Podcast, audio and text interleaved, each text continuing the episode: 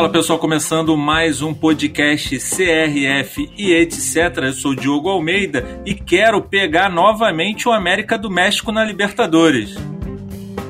Eu sou o Luiz Felipe e por mim, se for ter alguma mudança na Libertadores, se comece pelo nome, porque eu não suporto nem mais isso no torneio. Eu sou o Biratã Leão e por mim a Libertadores era das, de todas as Américas, até porque lá em cima eles precisam de melhor futebol e aqui embaixo a gente precisa de mais dinheiro.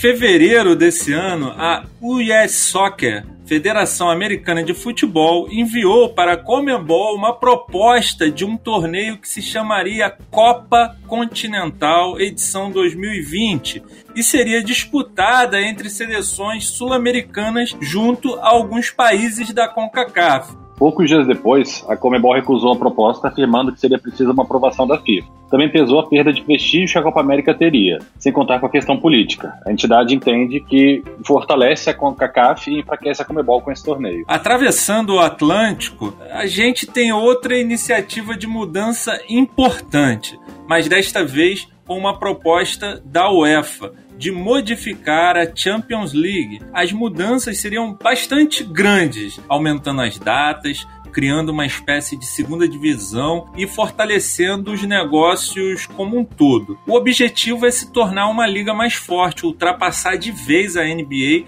e competir mais de igual para igual com a NFL. Mas o que isso tudo tem a ver com a criação de uma Super Libertadores? Afinal, o que seria de fato a Super Libertadores? É para responder essas e outras perguntas que resolvemos fazer esse bate-papo com o convidado Ubiratan Leal, que fez um vídeo muito bom falando sobre o assunto. O Ubiratan Leal é jornalista, comentarista de futebol e beisebol nos canais ESPN e colaborador do Desimpedidos. Foi editor da revista ESPN e da revista Trivela, editor dos sites Trivela, Tásio e repórter da agência Placar. O Biratan Leal, seja muito bem-vindo ao CRF e etc. Eu que agradeço aí pelo, pelo convite para falar de um assunto que eu, o que eu gosto de falar, que eu defendo. Uh, vamos aí, vamos aí falar um pouco sobre possibilidades de mexer na Libertadores.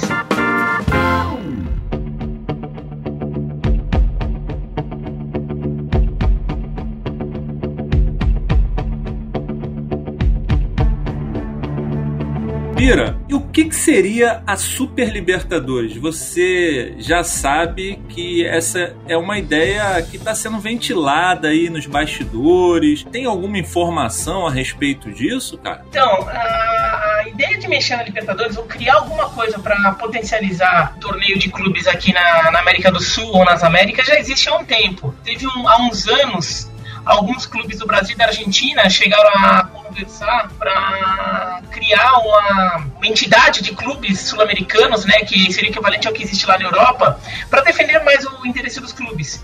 Mas isso foi naquela reta final da, da Comebol pré-escândalo, né, de que do, do, FBI.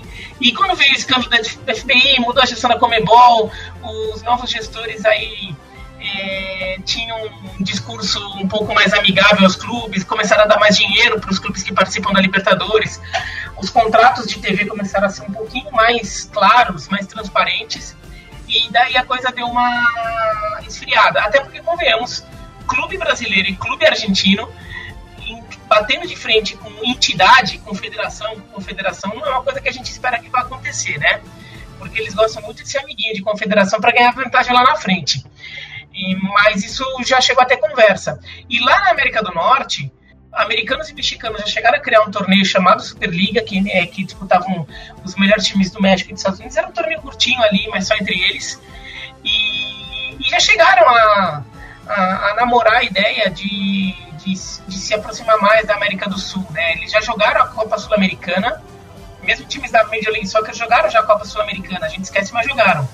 E os times do México, principalmente, que a gente, que a gente lembra bem, é, jogaram a Libertadores até outro dia. E semana passada teve uma votação lá no México, é, entre os clubes mexicanos, é, aprovando o retorno à Libertadores, porque eles saíram da Libertadores por uma questão de calendário, não porque eles quiseram sair ou porque a Comebol não quis eles.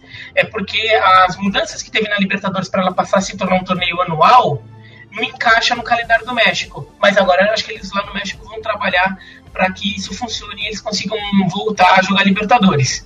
Então, sempre há isso, porque o, Brasil e a Argentina, do ponto de vista técnico, são muito superiores aos outros países aqui da América do Sul, né? Ainda que a gente tá, esteja cansado de ver brasileiros apanhando na Libertadores, mas em questão técnica, em questão de dinheiro mesmo, são países muito maiores.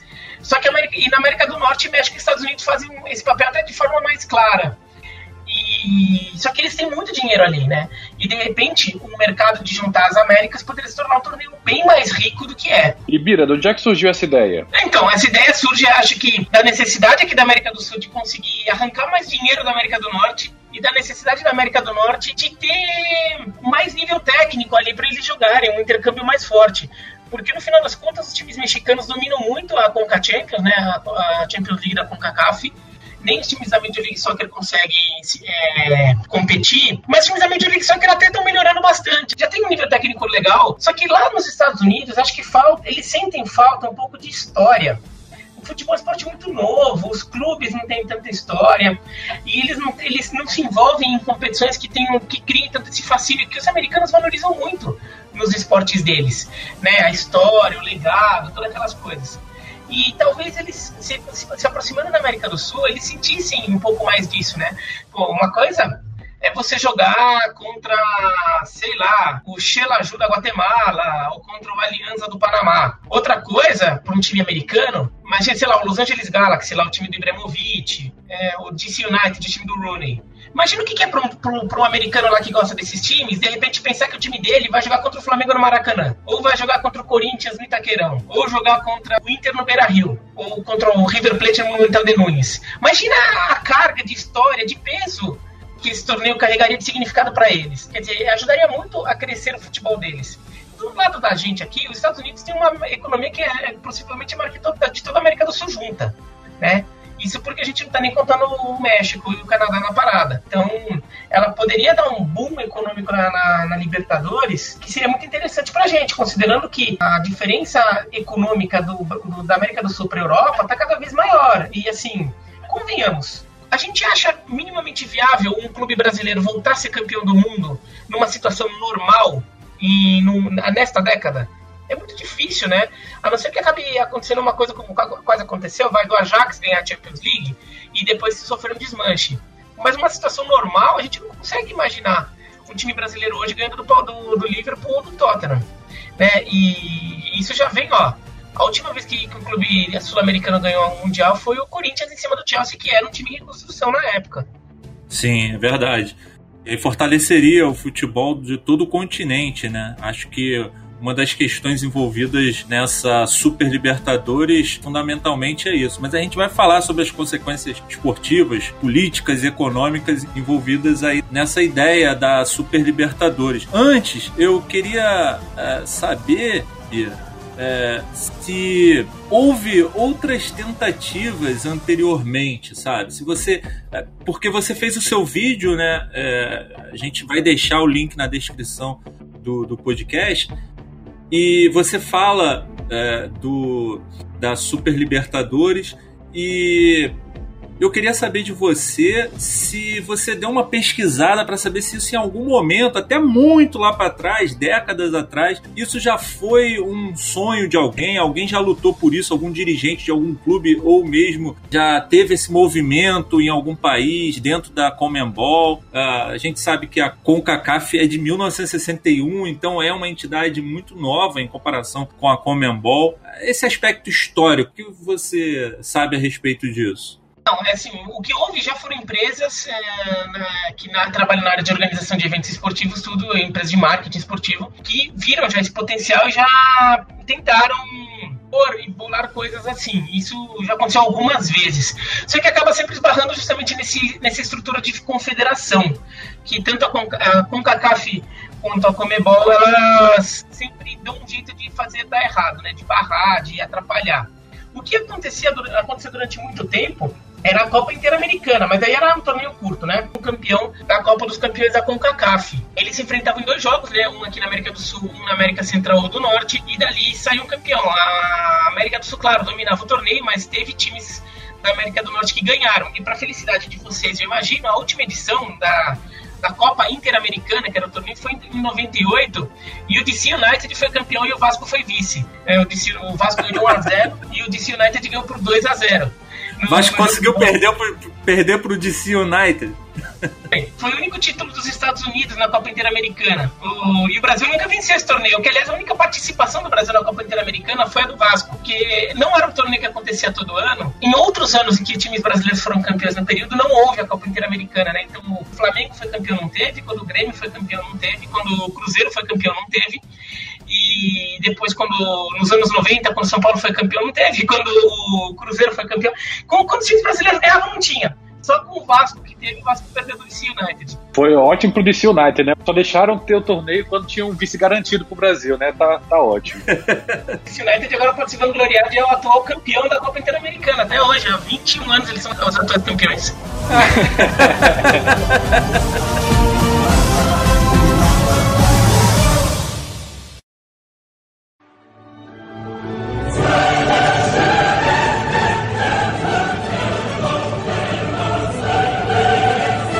E como é que seria essa Super Libertadores? Quais são as propostas dela? Então, proposta oficial não tem, né? Assim, o que o pessoal fala já seriam são ideias de como seria.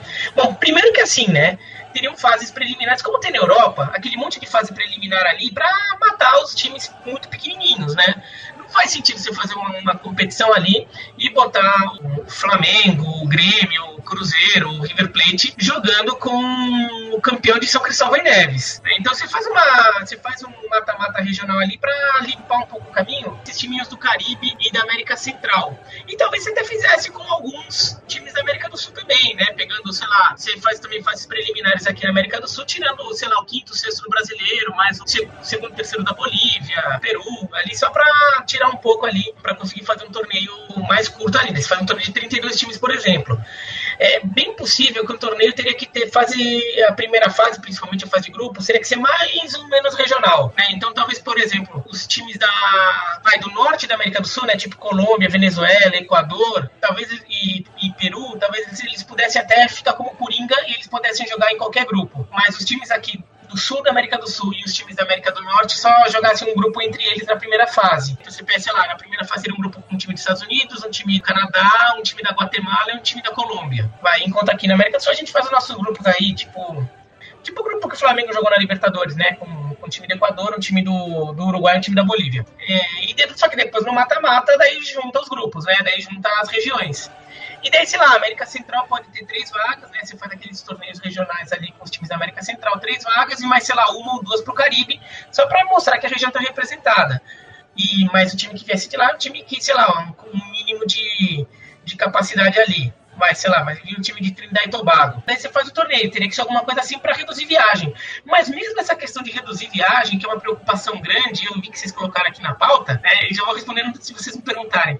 Eu questiono muito essa questão de reduzir viagem, porque a gente fala muito isso por causa das distâncias, mas a infraestrutura para jogar nos Estados Unidos e no México, mas principalmente nos Estados Unidos, é muito melhor do que a infraestrutura que tem para jogar na América do Sul. Bom, pro México a gente já tem que ir, né? Como vocês falaram, o Flamengo jogou com a América. Né? O Flamengo já teve que jogar com a América. É, o Palmeiras e o Corinthians já tiveram que ir para Tijuana, que é na fronteira lá na Califórnia, quase. Foram as duas maiores viagens da história da Libertadores, a de Palmeiras e Corinthians de São Paulo até Tijuana e o Tijuana quando vieram quando, quando veio aqui para São Paulo jogar. Já tiveram que fazer esse tipo de viagem na Libertadores, então ir para os Estados Unidos também não seria o fim do mundo não. E vocês lembram bem daquele jogo do Flamengo contra o Real Potosí, lá em Potosí? Ah, 4 jogo... mil metros de altitude. Isso, aquele jogo que o Bruno, o goleiro Bruno, é, deu um chutão pra frente, daí caiu ali, quase desmaiado. E o Renato Augusto Sim, passou foi mal. Sim, de ônibus até o final, né?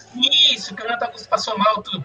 Um dos problemas do Flamengo naquele jogo não foi só a altitude, mas foi a, a ausência de infraestrutura adequada para que o Flamengo conseguisse minimizar os efeitos da altitude, né?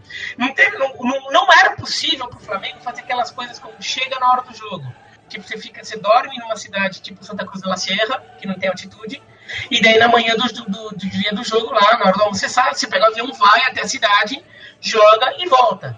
Você sente menos altitude fazendo isso. O Flamengo não pode fazer isso, porque não tinha infraestrutura em Potosí. Para isso, o Flamengo teve que dormir já na altitude. Então o Flamengo pegou lá o ápice do da sensação de altitude, do mal de altura, como eles chamam. É, além disso, tinha, tava muito frio tudo, então isso ainda acabou reforçando mais a sensação. Mas a infraestrutura é muito ruim. Quando eu trabalhei na agência Placar, eu cobria o Palmeiras. E Teve um jogo que o Palmeiras foi fazer com o Deportivo Tátira na Venezuela, que foram 20 horas de viagem, porque contavam dois aviões e mais um ônibus para chegar até São Cristóvão na Venezuela, porque estava com um problema no aeroporto de lá. Então as viagens aqui na América do Sul são muito cansativas, porque envolvem ônibus, estradas ruins, aviões, e muitas vezes ir direto para os Estados Unidos é muito mais tranquilo. Mesmo que você tenha que pegar uma conexão em Dallas, em Miami, em algum lugar, você consegue chegar com mais conforto até. Então eu não acho que seria o fim do mundo. E para os americanos também ficar jogando em campo de cricket na Guiana, é, num, num, estádio que, que um, quase que um pasto de gramado, né, em Trinidad e Tobago, como foi nas eliminatórias da Copa, tudo. Também não deve ser a coisa mais agradável do mundo. De repente vir aqui para o Brasil jogar no Maracanã, no Mineirão, jogar no, na Bomboneira, Monumental de Nunes, jogar no Centenário, pô, acho que acho que eles não achariam tão ruim, não.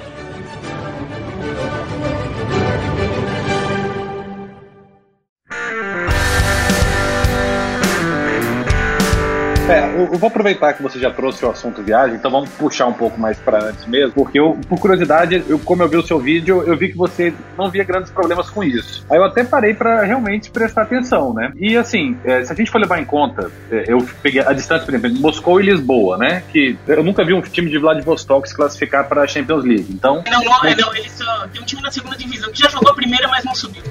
É, então, então eu peguei Moscou como o ponto mais distante e Lisboa como outro extremo, né? E aí são 4.600 quilômetros entre os dois. Aí por outro lado, eu fui ver quanto é que dava de Montevidéu para Vancouver. E são 11.400 quilômetros.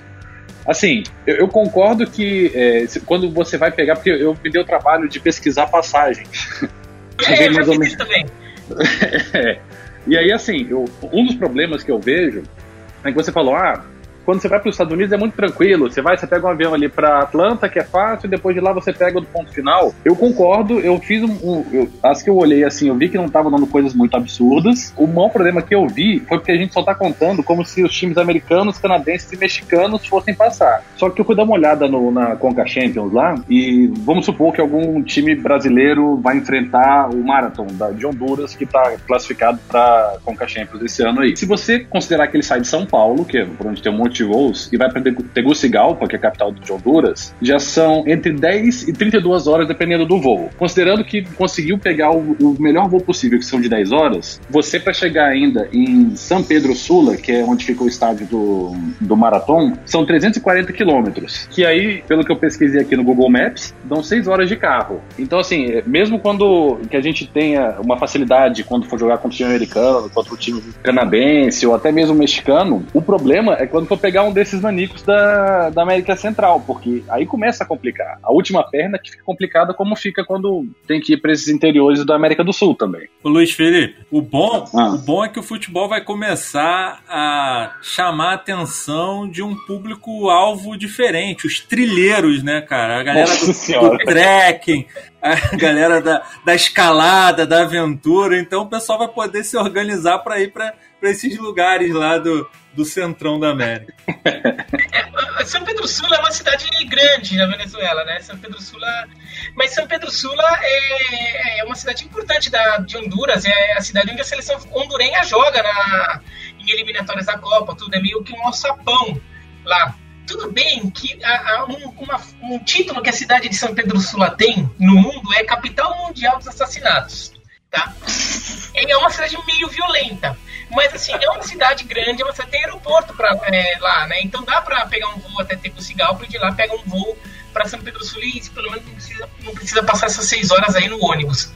E, e para América Central, eu imagino que você consiga ir até a cidade do Panamá e da cidade do Panamá tem voos para todas as as, as, capitais da América Central e do Caribe e para muitas das cidades importantes, como São Pedro Sul eventualmente, né? Pode ser um voo direto de, da cidade do Panamá. Talvez também alguma companhia aérea né, se dispusesse até, daí se estuda até fazer um patrocínio, um patrocínio e, e fazer voos fretados para trechos finais, né? Então, você não precisa fretar um voo saindo do Rio de Janeiro até Tegucigalpa, mas você de repente pode fazer um voo que você chega até a cidade do Panamá ou chega até Tegucigalpa e, você, e tem um avião fretado lá te esperando para fazer o último trecho. Acho ô, que isso é Bira, vamos dar uma organizada aqui.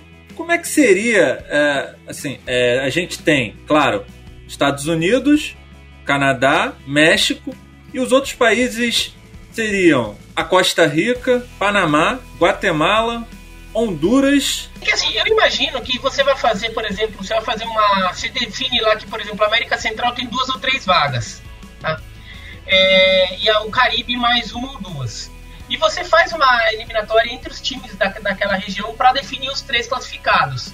Então, assim, tem, na verdade, teria Belize, é, Honduras, El Salvador, Guatemala, Nicarágua, Panamá e Costa Rica. Mas na prática, a gente acabaria tendo, na verdade, times de Honduras da Costa Rica e daí uma, uma briga ali, provavelmente Guatemala, talvez El Salvador. É, ou talvez dois, de, dois da Costa Rica ou dois de Honduras, dependendo de como fosse essa divisão de vagas. Na prática é o que aconteceria, né? A gente não vai ter um time de cada país, porque senão também não cabe num torneio, teria que ter 200 times. E esses times, a maioria deles, normalmente eles morreriam numa, naquela fase de grupos contra times da América do Norte. Claro. Times da Colômbia e da Venezuela, que são mais fortes. Sim.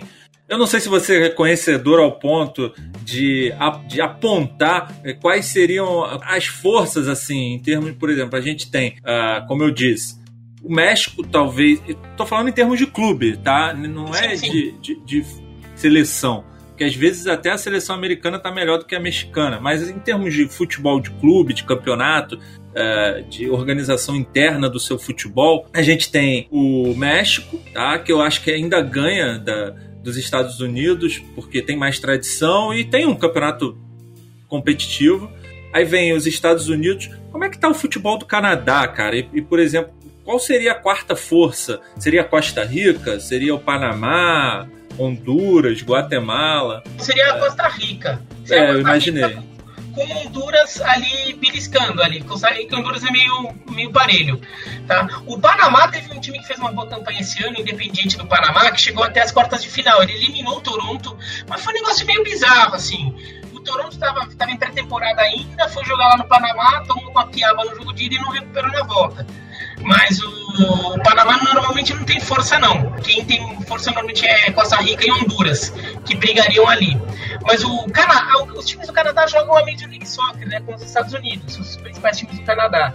E neste ano eles começaram uma liga canadense que, que vai, ela tem um nível técnico que seria tipo uma segunda divisão da, da parte canadense da Major League Soccer, né? Então é um torneio de segundo nível, mas os times do Canadá, eles são os times da Major League Soccer. Tem três times do Canadá nela e eles disputam um torneiozinho de pré-temporada entre eles. Quem ganha o torneio é, ganha o direito de representar o Canadá na Copa dos Campeões da CONCACAF. Então talvez fizessem algo assim, continuassem fazendo isso. Daí vai sair o Toronto, que foi campeão da Major League Soccer há dois anos, então até um time forte. O, o Giovinco, da seleção italiana, jogava lá. Então é, tem, tem, um, tem um time forte. É, o Montreal, que é onde jogou o Drogba, e o Vancouver. Mas o, o, mas o Vancouver é um pouco mais fraco também poderia eventualmente classificar e seria o pior problema aí de viagem, né? pela distância. E eu, estou dando aqui até uma olhada aqui na, na CONCACAF 2019, porque eu, do, nos últimos anos os times canadenses especificamente foram vice-campeões duas vezes nos últimos três ou quatro anos, não lembro agora de cabeça. Passado, no ano passado perdemos pênaltis só a final os times. É, e, mas, mas uma coisa interessante que eu estou vendo aqui no, no chaveamento do, das, da, das eliminatórias da Conca Champions é porque aqui você vê logo nas quartas de final sobram quatro times americanos, três mexicanos e um que foi o independente que você falou do Panamá. E aí assim, mostra o domínio, o domínio dos dois e aí, quando passa para semifinais, passam três mexicanos e um americano. Então, os americanos foram quase varridos, só não foi o varrido que pegou o Panamenho, e a final entre dois mexicanos. Não, e era melhor ser varrido, né? Porque na semifinal o Sport em Kansas City tomou de 10 a 2 no, placar de 5 a 0 e 5 a 2 é, Exatamente. Então, assim, realmente, se a gente for olhar aqui pelo histórico, a gente vê que a probabilidade de pegar um, um desses times menores se, por exemplo, das quartas de final em diante, é quase inexistente. E o que passou foi do Panamá, que certamente é o melhor lugar para se visitar na América Central pela questão da Copa, né? Que todos os voos vão para lá, então você já vai por ali e já já facilita bastante o acesso. Falei, o Independente do Panamá ele classificou porque ele ganhou de 4 a 0 no jogo de ida do Toronto. Mas esse jogo de ida aconteceu numa época do ano em que é, é pré-temporada ainda no, nos Estados Unidos e no Canadá. Então o time tá meio de férias ainda, foi jogar lá no Panamá, os caras do Panamá estavam voando meteram 4 a 0 E daí não conseguiram pegar no jogo de volta, né? Porque daí já fica difícil.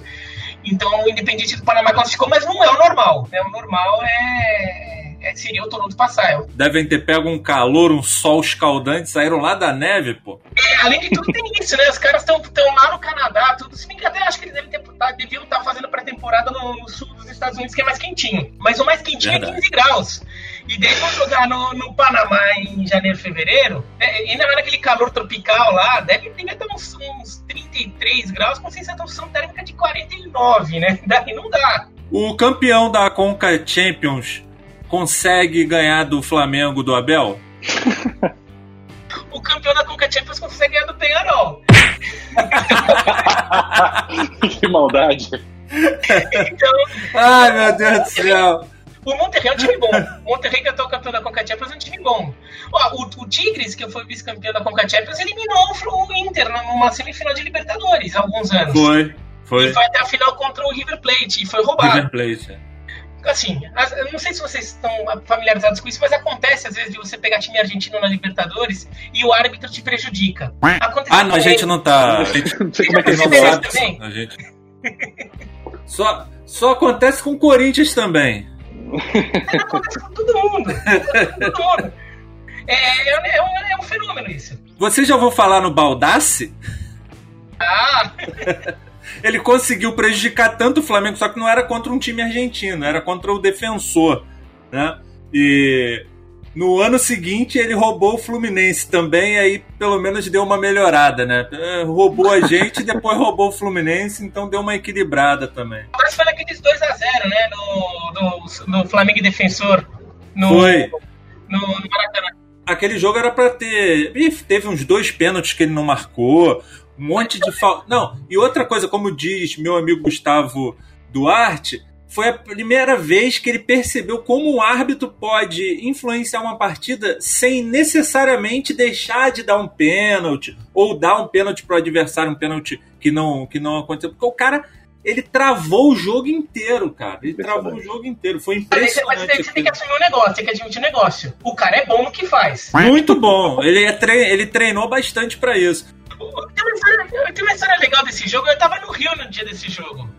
Porque, assim, história é muito engraçada, que assim, esse jogo foi no. Foi no essa é a única história legal e engraçada que envolve esse jogo na história, com certeza. No dia do jogo, a CBF e a FIFA organizaram um congresso naquele hotel em São Conrado, sabe? Logo na entrada de São Conrado. Uhum. Intercontinental. E naquele, eh, fizeram um congresso naquele hotel que era para receber prefeitos e governadores de. prefeitos de capitais brasileiras e governadores de estado para apresentar o que, que a FIFA ia querer das cidades que, que se apresentassem para sediar a Copa do Mundo de 2014, né? Porque ainda não tinha nem definido as sedes, tudo. Então fizeram um congresso ali. Então tinha um monte de governador, prefeito, dirigente da FIFA naquele hotel. E também tinha o time do defensor no hotel. O defensor estava hospedado naquele hotel. Daí a torcida do Flamengo na noite anterior é, foi na porta do, do hotel fazer o aquele estardalhaço lá para atrapalhar o som dos caras. E começou a soltar bomba, a soltar rojão. Os dirigentes da FIFA, que não estavam ligados no que aconteceu, porque os brasileiros já estavam mais malandros da coisa, né? Já estavam sabendo o que podia acontecer. Os dirigentes da FIFA acordaram desesperados, falando: Meu Deus do céu, tá tendo tiroteio, tá tendo tiroteio, tá tendo tiroteio. acordaram, chamaram a polícia, sei lá o que, todo mundo desceu pro segundo hotel no meio da madrugada. E a torcida do Flamengo querendo atrapalhar o defensor. Sensacional. Bira, teu vídeo é muito bacana. A ideia do vídeo é dizer que é, é improvável que o futebol aqui da América do Sul consiga competir com o negócio futebol, tanto na Europa quanto daqui a pouco na Ásia, enfim, é para tornar o, o, aqui os times brasileiros mais competitivos e a tal da internacionalização da marca, né? Esse seria o único caminho? Sim, eu acho que é o, é o caminho mais seguro. Claro que certas coisas poderiam vão melhorar, é, assim, mesmo, digamos que não, não, não, não se junte com a da América do Norte. A economia brasileira em algum momento acaba decolando e daí talvez a gente volte a ter um, um momento que o futebol brasileiro fique um pouco mais endinheirado como estava há, há uns anos, ali, quando o Brasil até se apresentou para sediar a Copa, tudo, e daí até teve aumento de investimentos. Né? Foi até um período que, por exemplo, a, Então, alguns jogadores começaram a voltar aqui para o Brasil, alguns jogadores de mais peso, tudo. Mas não dá para imaginar que seria o suficiente para encarar a China, para encarar mesmo os Estados Unidos, caso a Major League Soccer continue crescendo muito. E, e para encarar principalmente a Europa, porque a Europa tá, já tem uma distância muito grande. Eles estão se organizando para ficar, para aumentar ainda mais essa distância e fazer uma liga muito grande, muito rica. E tem um negócio que, que acho que que poderia ajudar é que assim os Estados Unidos têm uma força de mídia no mundo muito forte, né? Muito grande. Então, uh, um grande torneio que envolva os Estados Unidos teria uma capacidade de penetração no resto do mundo muito maior. Então, sei lá, patrocínios. Grandes jogadores europeus topariam jogar nos Estados Unidos por questão de dinheiro e qualidade de vida, e às vezes eles não topam vir aqui para América do Sul, porque às vezes não é nem pelo dinheiro, mas pela qualidade de vida. O cara não quer ficar tendo encheção de saco aqui na América do Sul coisas que alguns muito preconceito até achando que estádio é tudo zoado todos os estádios aqui no Brasil não são tão zoados assim.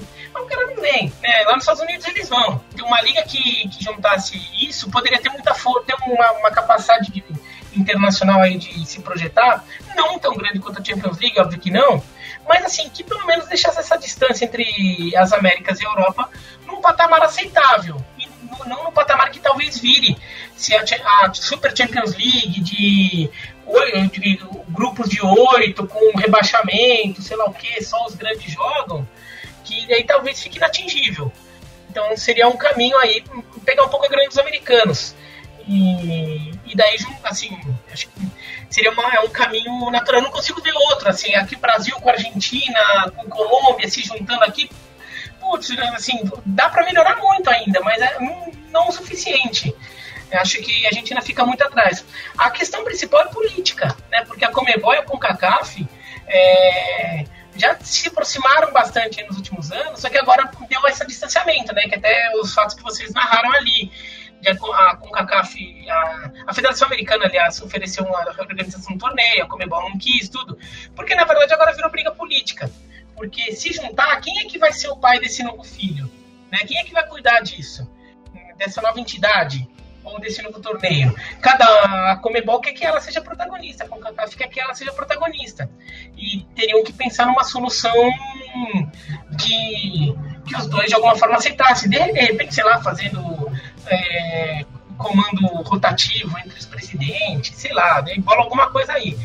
Agora, até patrocinador, por exemplo, há uns anos, naquela temporada que o Flamengo jogou com o Real Potosí, eu entrevistei uns caras da Toyota, porque a Toyota era patrocinadora da Libertadores, né? Era a Copa Toyota Libertadores. Eu perguntei disso. O cara falou: Nossa, seria o nosso sonho poder como, a Libertadores e eu tô atingindo o mercado dos Estados Unidos. Imagina quanta grana eu tô ganhando. Eu poderia pagar muito mais pago hoje. É, isso que você tá falando do patrocínio é até uma coisa que eu também levantei, porque tem, tem coisa que a gente só nota quando a gente realmente para pra dar uma pesquisada, né? E isso era uma dúvida que eu tinha, porque é, na Europa, na Champions, os principais patrocinadores são Nissan, PlayStation 4, Leis, Santander, Mastercard, Hotels.com, Heineken e Gazprom, aquela russa, né? Tirando a Gazprom. Que é uma questão meio até de força política, coisa lá dos russos, né? Que não é uma questão de mercado normal. É, e também, bem ou mal, eles é, aquecem, sei lá, metade da Europa. Então, bem ou mal, ainda interfere no, no resto, né? Mas são todos patrocinadores muito conhecidos mundialmente, né? E aí eu fui puxar os da Libertadores. E aí, eu, realmente, eu até me surpreendi positivamente. Os principais da Libertadores são, assim como o da Champions, o Santander e Mastercard, que são os mesmos dois. Tem a Amstel, que tá ali em pé de igualdade com a Heineken. E ainda tem Bridgestone, Qatar, TAG, Rexona e Gatorade. São todas marcas fortes e muito é, multinacionais. Então, de qualquer maneira, a gente já tem uns patrocinadores que tem essa penetração em vários mercados, não, não é uma coisa sul-americana. A, a gente nem tem muito essa pegada é, de regionalizar a América do Sul, né? Então acaba que eu acho que esses, esses grandes empresas já estão já tão de olho aqui, já estão pegando o troço e realmente, como você falou, eles tendem a pagar mais por um negócio que vale a mais. Eles já estão de olho, já estão curtindo, já estão aproveitando. Mas aumentaria bastante o bolo, com certeza trazendo mercados que valessem mais a pena também. Uma coisa que eu percebi também, logo de cara, quando eu entrei em contato com esse assunto, ao ver o vídeo do Bira lá no canal dele, foi o estalo que deu de a gente tá o tempo todo falando de internacionalização de marca e sempre pensa, quer dizer, eu, né, sempre penso na internacionalização da marca Flamengo, na interna e, e sempre chego à conclusão que no ecossistema do futebol brasileiro, do futebol sul-americano, isso nunca vai acontecer, porque é uma bagunça, porque, enfim, nós somos economias ainda em desenvolvimento e tudo mais. E quando surgiu essa ideia é, da Super Libertadores, eu pensei, cara, é isso. É, só tem esse caminho. Foi mais ou menos por isso que eu fiz a pergunta para você, Bira, em relação se existia outro caminho e você é, confirmou, assim, meio que uh, o que eu penso de que é a forma mais fácil de internacionalizar não só a marca Flamengo, a marca Corinthians, a marca Palmeiras, como é, dar um upgrade absurdo no futebol uh, latino-americano. Uh, e ao mesmo tempo é muito importante para esse negócio americano que tenta já há, sei lá, duas décadas decolar. Eu acho que, assim, pro Brasil, ainda existe uma, uma coisinha que ainda pode melhorar, que poderia explorar mais, só que putz, exigiria, pior do que exigir uma mudança de conceito na, na Comebol e na CONCACAF, é exigir uma mudança de conceito nos clubes brasileiros, né? Mas, por exemplo, se o Campeonato Brasileiro se vendesse como um, um negócio diferente no, no, mundo, tentasse internacionalizar o Campeonato Brasileiro, acho que daria para crescer um pouco. Mas mesmo assim, é limitado. O Brasil teria muitos problemas, mas daria para, por exemplo, se o Brasil se organizasse, fizesse um... Putz, eu vou, vou fazer uma menção aqui que vocês vão adorar, né? Fazer, falar com, fazer podcast com flamenguista é, é, tem dessas. Então, se o Brasil fizesse uma coisa que o Brasil fez na Copa União de 87, que resolveu, não, vamos fazer o Campeonato Brasileiro bonito. Não tô nem falando em relação a se vale a taça de bolinhas ou não vale, aquelas coisas. Tô falando mais assim, foi um Campeonato Brasileiro que, assim, pá, acabou com aquele modelo lá de 90 clubes que tinha, fazer um Campeonato Brasileiro com, fizeram com 16. Até acho que foi um número muito, muito modesto, até acho que podia ter tido 20 mesmo. Se quisesse chamar o esporte, chamava. Mas, assim, é, jogos só de fim de semana, jogos só em estádio grande. É, o pessoal esquece, mas naquela, naquela competição, na Copa União, o Palmeiras não jogou no Parque Antártica. O Santos não jogou na Vila Belmiro. O, Flamengo, o, o Vasco não jogou em São Januário. Todos os jogos no Rio foram no Maracanã. Todos os jogos em São Paulo foram no Pacaembu foram no Morumbi.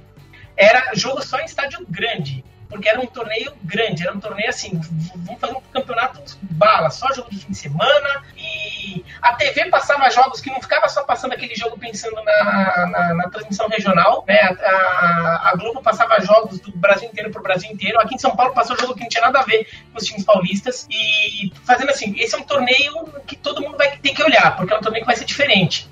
Se fizesse isso hoje, é, com os clubes podendo investir um pouco mais, sendo, conseguindo, e, e, principalmente investir em futebol de mais qualidade, porque isso é uma coisa que pegaria muito. O, o europeu vai ver um jogo de futebol brasileiro, vai ver uma porcaria de jogo, com qualidade de futebol.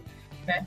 Mas assim, o Brasil em si acho que tem algum apelo ali. O futebol Brasil tem, tem algum apelo. Mas assim, o problema é que jogo no Brasil é noite na Europa e madrugada na Ásia. Então a penetração internacional é muito limitada nesse aspecto. Né? Então, isso atrapalharia uma liga brasileira, atrapalharia um pouco, mas assim, acho que ainda poderia crescer um pouco nisso, né? Isso é uma história curiosa, só porque eu peguei aí para ficar com uma história legalzinha para vocês usarem no podcast. É, tem uma história muito curiosa da Copa União de 87, que não sei se vocês lembram, não sei quantos anos vocês têm aí, então não sei se vocês lembram disso. Tinha um sorteio de qual jogo seria transmitido no domingo à tarde. Pegava lá o Fernando Vanucci junto com o auditor lá, da sei lá onde, pegava, botava as bolinhas dentro do, do globo lá e tirava a bolinha para indicar que jogo seria transmitido. Isso era 15 minutos antes do jogo começar. Então, tinha, eles estavam com a equipe completa em cada um dos estádios que teria jogo no domingo e sorteavam. E daí tinha um domingo, e, e era, aquele jogo ia para o Brasil inteiro, era um jogo só para o Brasil inteiro. E daí no domingo tinha Fla-Flu, Corinthians e São Paulo, Bahia e Goiás. Adivinha qual jogo saiu na bolinha? O do Goiás o Bahia e Goiás, né? Óbvio que saiu o Bahia e Goiás e a Globo passou o Bahia e Goiás pro Brasil inteiro. Mas assim, por mais que a gente fale, pô, fica vendo o Bahia e Goiás, são dois times de pelo regional, tudo. É... Assim, fazer o Brasil inteiro ter que ver jogos dos outros lugares dá um sentido de que o campeonato é grande, você não tá pensando só no seu time, né? Então eu acho que até dá pra melhorar o campeonato brasileiro, assim, mas mesmo assim o apelo internacional dele pode crescer um pouco, mas não vai ser nada excepcional, vai ser que nem, sei lá, as pessoas que aqui no Brasil gostam de ver o campeonato alemão. Vai que é um campeonato. É, as pessoas gostam, têm um futebol legal, um futebol gostoso de ver, mas elas vêm muito porque gostam da cultura alemã, porque gostam daquele estilo alemão de fazer o futebol. Não porque vejam lá o melhor campeonato do mundo em a nível técnico, porque isso a gente sabe que tá na Espanha e tá na Inglaterra. É, e isso eu acho muito legal que essa semana mesmo, dia, dia 20 de maio, saiu um episódio do Dinheiro e Jogo, podcast do Rodrigo Capello, que ele entrevistou um representante da La Liga no Brasil, o Alberto Castelló, eu acho, não sei, não, não falo espanhol. Mas, e ele contou muito de como, é, tá, como que a La Liga fez para poder crescer, porque assim, Barcelona e Real Madrid se viram, é, no, por exemplo, Barcelona e Real Madrid podem ter escritórios pelo mundo inteiro para tratar dos interesses comerciais deles, fechar parcerias locais em vários lugares do mundo. Só que a maioria dos times da, da Liga não tem esse dinheiro para conseguir essa estrutura. E aí o que a Liga fez? Como já é uma liga muito bem é, estabelecida, a própria liga tem escritórios pelo mundo que trata dos interesses da liga como um todo. Então, por exemplo, ele até contou um caso de um time que está querendo vender mais camisa aqui no Brasil, um time espanhol. E aí isso vira um objetivo do escritório é, brasileiro da, da Liga. E é uma coisa que é, aumentou muito o, a, a, força da Liga como um todo lá na Espanha, porque a gente para pensar, a gente pensa em Premier League e tudo mais, só que, pô, Atlético de Madrid tá, é, tá, teve ótimos resultados nos últimos anos, o Sevilla teve ótimos resultados nos últimos anos, é, tem times menores da Espanha tendo resultados expressivos, sendo que a Espanha não é um dos maiores mercados da Europa, tá, por exemplo, tá atrás da Alemanha e da França, além da, de claro da Inglaterra. E, e mesmo assim, Itália também. E mesmo assim, eles estão conseguindo bons resultados porque a liga está pensando como um todo. Olha, o rubro-negro sendo a favor de liga. Mas, enfim, é uma coisa que eu acho que tem que ser levada mais a sério, sim, porque pode trazer benefícios, apesar de tudo que a gente sabe que aconteceu em 87. Qual o problema do, do, do rubro-negro pensar em liga? A única vez que, que o Brasil chegou perto disso, vocês ganharam. É, e, e, ninguém quer aceitar isso, esse é o problema. Eu acho que esse ninguém quer aceitar também é, é, é muito de provocação, porque na boa. É, eu sei o time do Flamengo de Eu não sou muito bom de decorar time de futebol, de decorar escalação.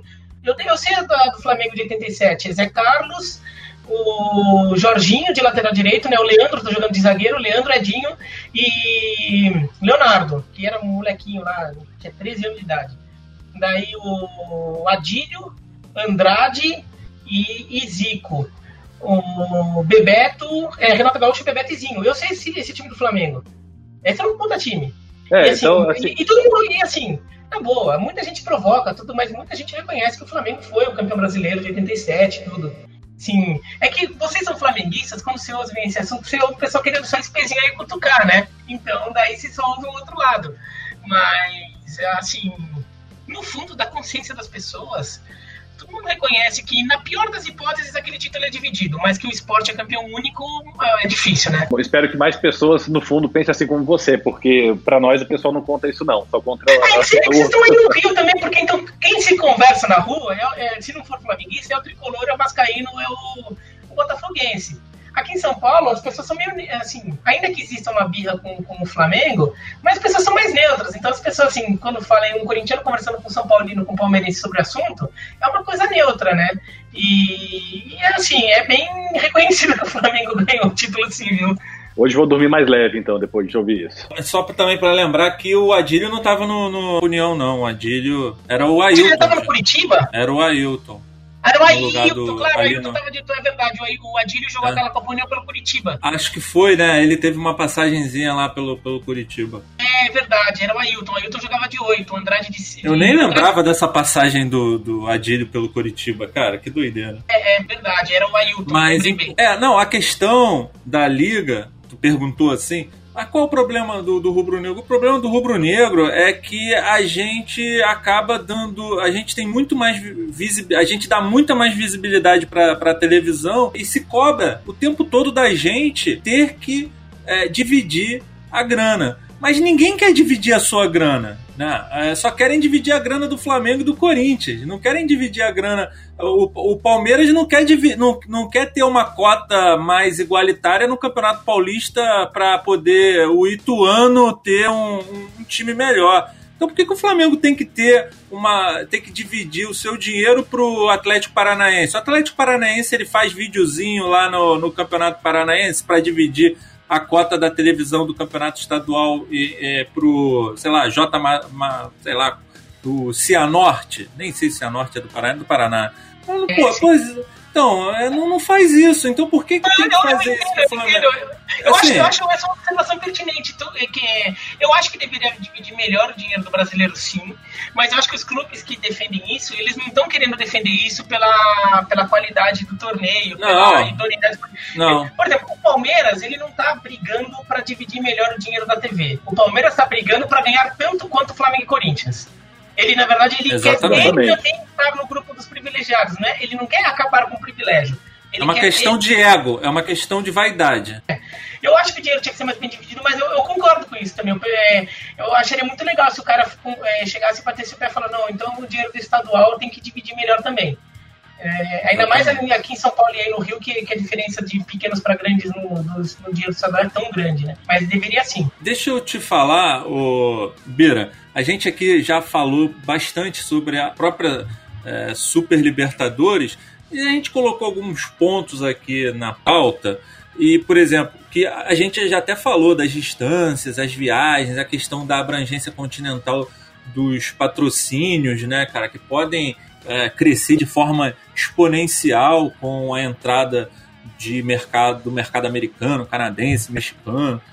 E só que a gente também não falou sobre essa questão que você abordou no primeiro vídeo, que foi o primeiro vídeo que você fez que deu é, é, que acabou é, sendo a base para o vídeo da, da, Super, da, da Super Libertadores, que foi o vídeo da Super Champions League, né?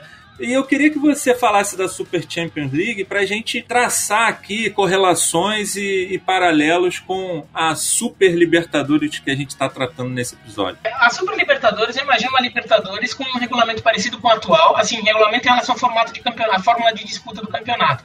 Você só eventualmente criaria alguns grupos um pouco regionalizados na primeira fase para diminuir um pouco as viagens e depois juntando ideia de mata-mata. A nova Champions League é um torneio bem diferente, né? Porque eles hoje os torneios, o torneio é dividido em oito grupos de quatro eles dividiriam o, o, o, torneio em quatro grupos de oito. Então a primeira fase ela teria 14 jogos. Não seria uma primeira fase rapidinha como hoje, ela teria 14 jogos, mais que o dobro. Então ela é quase que um campeonatinho, né? Oito, um, octogonal ali, em turno e retorno, dá muito jogo. E só passariam os dois primeiros de cada grupo para as quartas de final. Então tem muito time grande que nem passaria para o mata-mata. Quer dizer, ele perde essa coisa de. Ele perde essa possibilidade de jogar mata-mata, mas ele ganha pelo fato de jogar 14 jogos na fase de grupos, que praticamente só teria time grande. Porque seriam oito grupos, é, oito times no grupo, e os dois primeiros vão pro mata-mata. Né? Quarta de final, semifinal, final, né? Normal.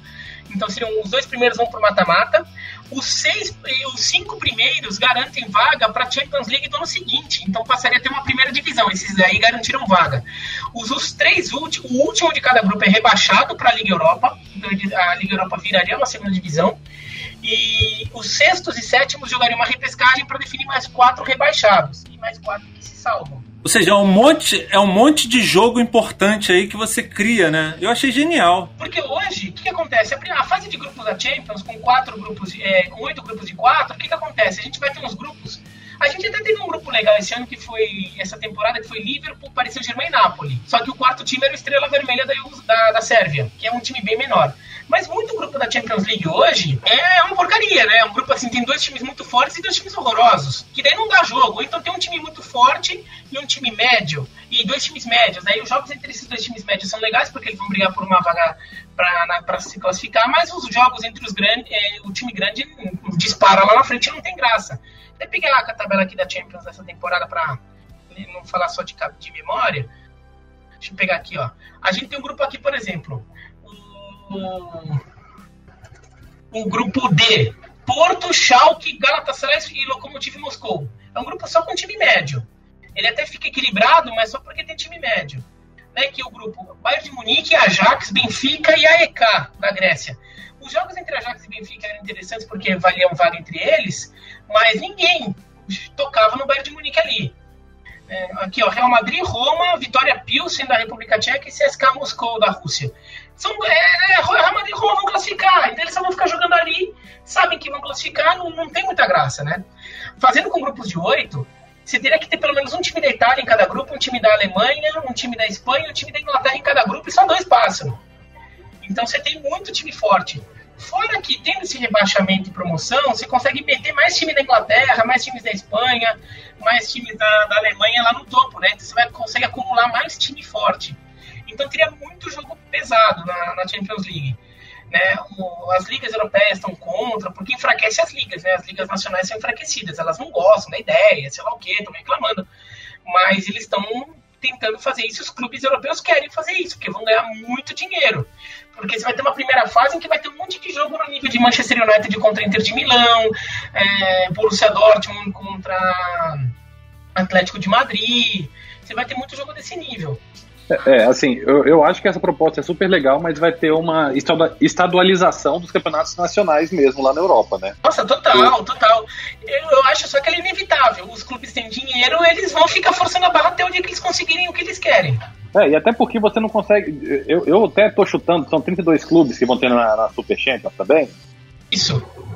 Vai ter uns 10 ingleses daqui a uns 3, 4 anos, quando estabilizar tudo. Vão ter pelo menos uns 10 ingleses lá. Real Madrid, Barcelona, Paris Saint-Germain, Bayern de Munique. Tipo, tem uma metade ali, com certeza vão ficar tão estáveis lá que vai ser vergonha quando eles caírem para Europa League, né? Porque vai ter um, pelo menos metade aí eu acho que vai ficar bem fixa. E, aí, e aí a gente e... vai ver, por Inter de Milão vai ser um dos que vai sofrer pra caramba, vai ficar subindo e descendo. E esses times tradicionais vão aprender a cair agora também, né? É, o que vai acontecer também é que assim, as oito vagas, que, porque são oito cairiam, né? É, cairiam quatro automáticos mais quatro por repescagem. Você cairiam oito. Essas oito vagas seriam, seriam preenchidas com os quatro primeiros da Liga Europa e mais quatro times que seriam campeões nacionais de países aleatórios da Europa que disputariam lá uma fase preliminar para definir quatro classificados. Então, mesmo o Inter de Milão, se ela conseguir se estabelecer lá, vai ter toda a Champions League acabaria tendo quatro times aleatórios, tipo o campeão da Áustria, o campeão da Suíça, o campeão de Israel e o campeão da Bélgica vai. Né? Então, é, é, muito possível que esses quatro times ficam sempre, esses são sempre os times que entre os times que vão cair, porque é, eles já vão entrar numa condição de, de pequenininhos ali que só estão para encher cota. E mais os quatro da Liga Europa vindo, né? então talvez nem isso, mesmo o Inter de Milão consiga se estabelecer ali. Porque, sei lá, Inter de Milão é. contra, o, contra o nono da, da Inglaterra, acho que a Inter de Milão até consegue se virar. É, eu acho interessante, eu, eu acharia legal, mas, por exemplo, a gente vai começar a ter exemplo, o Arsenal, coitado, que é um ex-grande, né, o Botafogo da Inglaterra. Tipo, esse nunca mais vai ver a cor de uma fase de mata-mata nessa Super Champions. E o Ajax? E o Ajax, que foi semifinal agora? Ele não é chega. É, uma coisa é passar na chegar, não. atual, até passou do Real Madrid, passou pela Juventus, putz, super legal. Mas num formato com grupos de oito, com 14 jogos para passar dois, daí já é um pouco pesado demais para Ajax.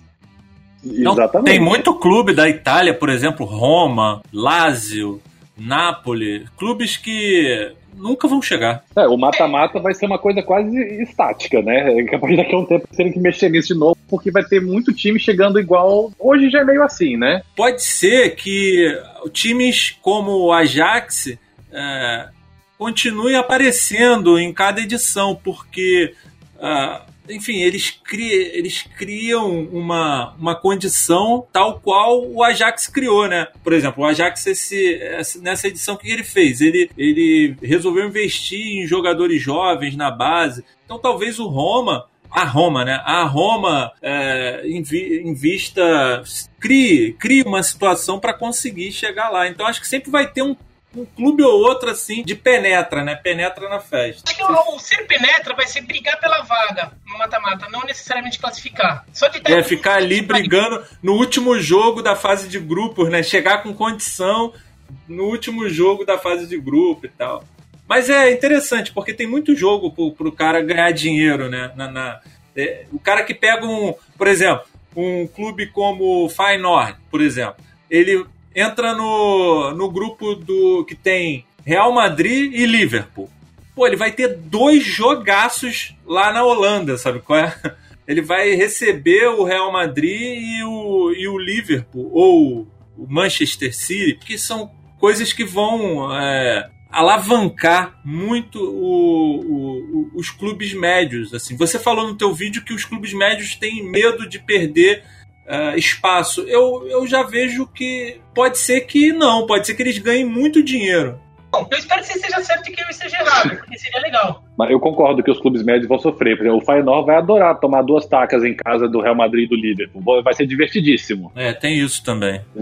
eu acho que, assim, a questão de dinheiro, tudo bem. Assim, eu queria ver isso acontecendo. Eu, eu tenho curiosidade para ver isso. Eu, eu sou a favor, acho que deve ser legal e tal. Mas realmente é, vai mexer bastante na estrutura e tem que ver como é que fica. Porque essas coisas, quando mudam, é muito difícil voltar atrás. É verdade. E aí eu acho que é uma coisa assim, é arriscado, mas eu vejo uma necessidade, porque, por exemplo, Bayern de Munique não tem mais graça lá na Alemanha. O PSG só consegue perder quando vacila muito lá na França, sabe? Na própria Itália, que é forte, o, a Juventus ganha todo ano. Eu acho que esses clubes realmente, eles estão eles criando a NBA do futebol, porque eles têm um outro nível, eles não conseguem competir com o resto. E, e por isso eu acho que faz sentido. O problema é que você não tem 32 times de primeiro nível, você deve ter, sei lá, 10, 16. Então metade da, da Super Champions vai se manter bastante. O resto vai adorar levar duas surras em casa mesmo todo ano.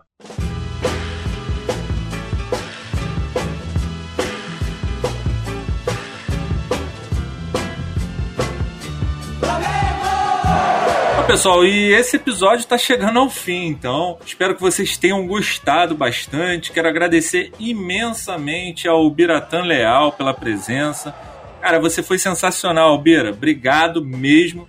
E quero agradecer a todos que estão aqui com a gente. Não deixem de apresentar o nosso podcast, o CRF e etc., para os seus amigos rubro-negros conscientes. Valeu, Bira. Gostei muito de ver que. Espero que existam mais como você aí, sensatos, que dê para conversar numa boa, porque muitas vezes a gente só realmente fica nessa bolha do, do, da provocação e a gente vê mais o pessoal falando bobagem mesmo. Bom, eu agradeço aqui o convite, né? Quem quiser ver mais meu trabalho, comenta às vezes só, é, futebol e beisebol na ESPN. Tem um canal no YouTube, o Bira Leal é youtube.com.br podem ouvir ali. E eu me seguir no Instagram, no Twitter também é o Bira Leal. É, eu não sou flamenguista, mas então eu até falo flamenguista para deixar claro que eu não sou nem carioca. Mas agradeço o convite de abrir espaço aí para um não flamenguista falar do Flamengo, digo, de uma, num podcast do Flamengo. E, você, e vocês perceberem que nem todo mundo que não é flamenguista quer matar o Flamengo. Que, que assim, dá para fazer uma conversa legal falando sobre coisas ligadas ao Flamengo e não tá só querendo encher o saco. Claro, pô, mas assim,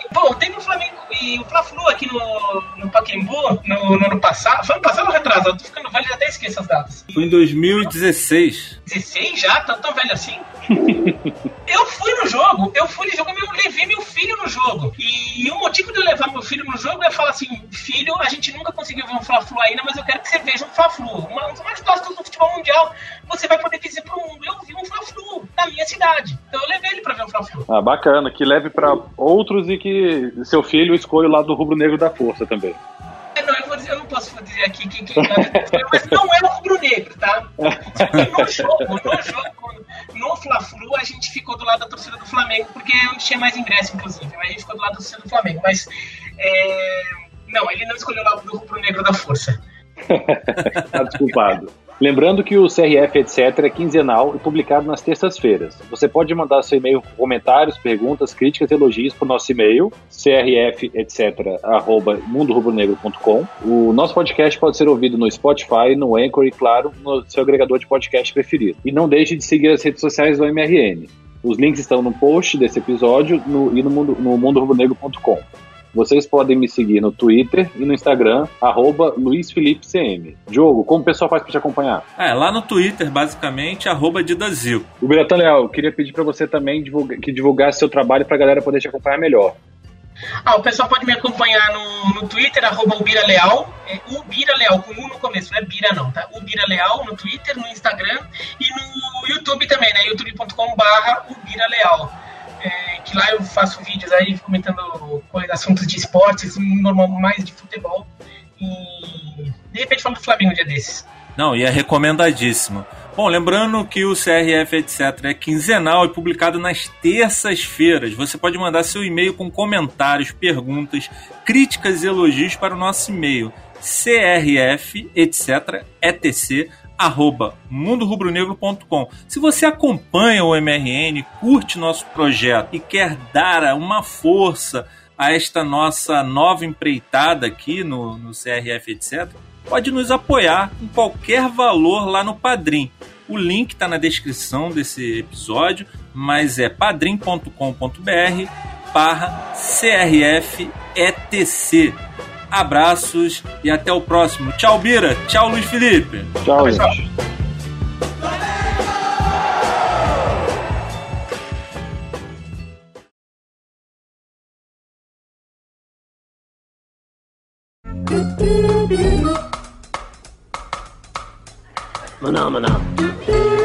Aí eu tava vendo que o tempo de viagem de São Paulo para Tegucigalpa, né, capital da Guatemala.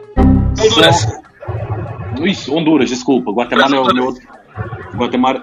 Ih, peraí. Não, confundi tudo aqui. Peraí. Ih, confundi foi tudo aqui agora.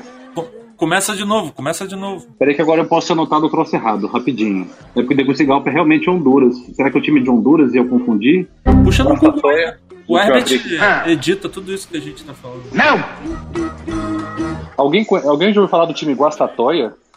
Já, porra, mote massa de. Eles. Lembra não do. dos 11 de 1995, cara? Aquele, late, aquele ponta esquerda foda pra caralho. Ganhou prêmio pra caralho da CONCACAF. De O é Guatemala. Não, descobri, beleza. É, pode ir. Eu, é porque minha letra é feia, então eu que me enrolei. Tava tudo certo aqui, tava tudo dividido. Não, Putz, a letra do cara confundiu ele. Acontece comigo que também. loucura. É, é a cidade onde a seleção venezuelana joga. Peraí, Venezuela? Os jogos da seleção venezuelana são em São Pedro Sula. Não é Honduras? O quê? Vamos, vamos voltar. Peraí que eu vou fazer aqui o o geografia. O que eu falei? Falou Venezuela. Venezuela. Nossa, viajei, viajei. Não, Honduras, desculpa. Tá ótimo, tá desculpado. Eu me sinto menos mal agora. Não, deixa, deixa, deixa eu recomeçar a resposta, vai. É, ou então fica tudo zoado aqui da gente conversando, que também fica engraçado. O Flamengo foi o campeão brasileiro de 87, tudo. O Flamengo foi o campeão brasileiro de 87, tudo. O Flamengo foi o campeão brasileiro de 87, tudo. Hello? Okay, just a second. It's for you. Peraí, que